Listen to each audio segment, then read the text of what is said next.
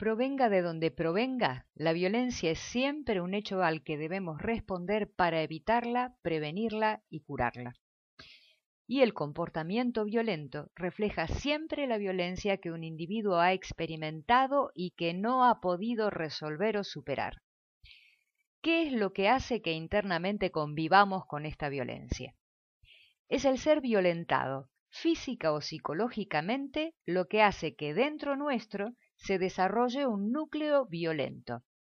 Las personas violentas, grandes o pequeñas, han sufrido o están sufriendo una forma de violencia sobre sí mismos que ha desequilibrado su sana capacidad para relacionarse con los otros, hasta convertirse en acosadores o en maltratadores o en víctimas. Pero ¿cómo educamos hacia la solidaridad, la empatía y el respeto mutuo? Es la familia principalmente y la escuela. Son transmisores de valores y lo hacen desde el plano vivencial. Aprendemos a través de vivencias, no de teorías. ¿Dónde podemos encontrar las causas? El núcleo familiar es el espacio en el que por excelencia nos construimos como personas.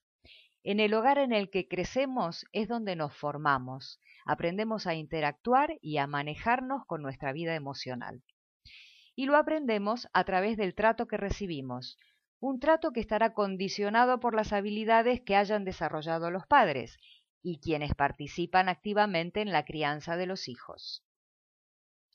Heredamos lo hecho y lo que está pendiente.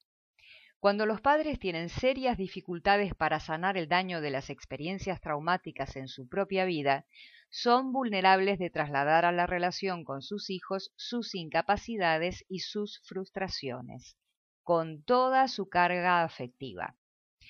Sus angustias, sus miedos, su hostilidad o sus incoherencias son vertidas sobre ellos, dejándolos inmersos en la vivencia del desasosiego, la frustración, el miedo, la injusticia y la soledad. Es así como de generación en generación el sufrimiento se repite en las familias y en la sociedad e incluso se profundiza y aumenta.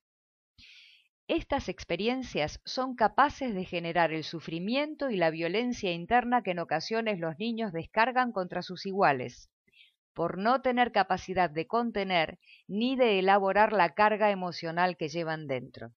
Son niños traumatizados que a su vez se vuelven capaces de generar trauma en sus iguales.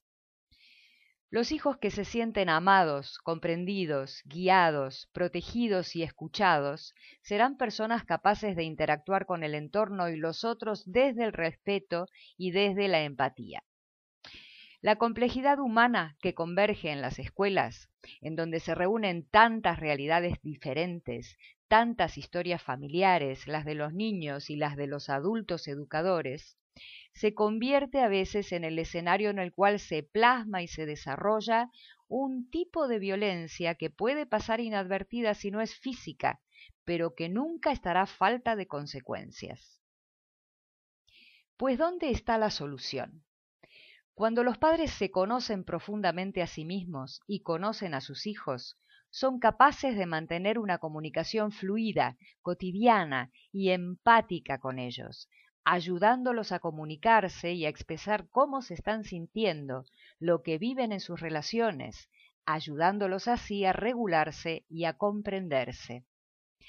Esto hará mucho más fácil la integración de las experiencias humanas que van teniendo y que a veces son verdaderamente difíciles de manejar permitiéndoles organizarse en respuestas constructivas y creativas frente a los conflictos, frente a sus iguales y frente a la realidad del entorno. El equilibrio, la salud emocional dentro de las familias, siempre es la clave para la salud de los hijos y de la sociedad en la que vivimos.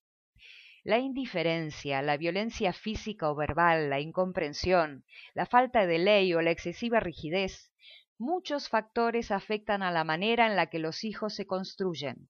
Los hijos no nos salen, los criamos y los educamos, los padres, la familia, la escuela y la sociedad.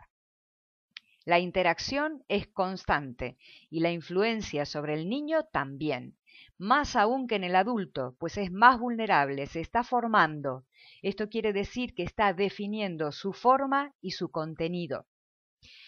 Es mucho lo que los padres pueden hacer para filtrar, orientar y canalizar las vivencias que los hijos tienen en sus espacios de relación. La clave es la mismísima familia y la salud que quiera alcanzar. Esta definirá lo fácil o lo difícil que se le pondrán las cosas a los hijos para alcanzar su propia salud emocional y para convertirse en individuos solidarios y felices. Lo que aprendemos de pequeños, los traumas que arrastramos hacia la vida adulta, pueden sanarse. No es necesario sufrir eternamente por ellos, y menos aún cargar a los hijos con ese trabajo de lo no resuelto en nuestras propias vidas. El resultado de esta labor amorosa se materializará en una familia sana y una gran felicidad compartida.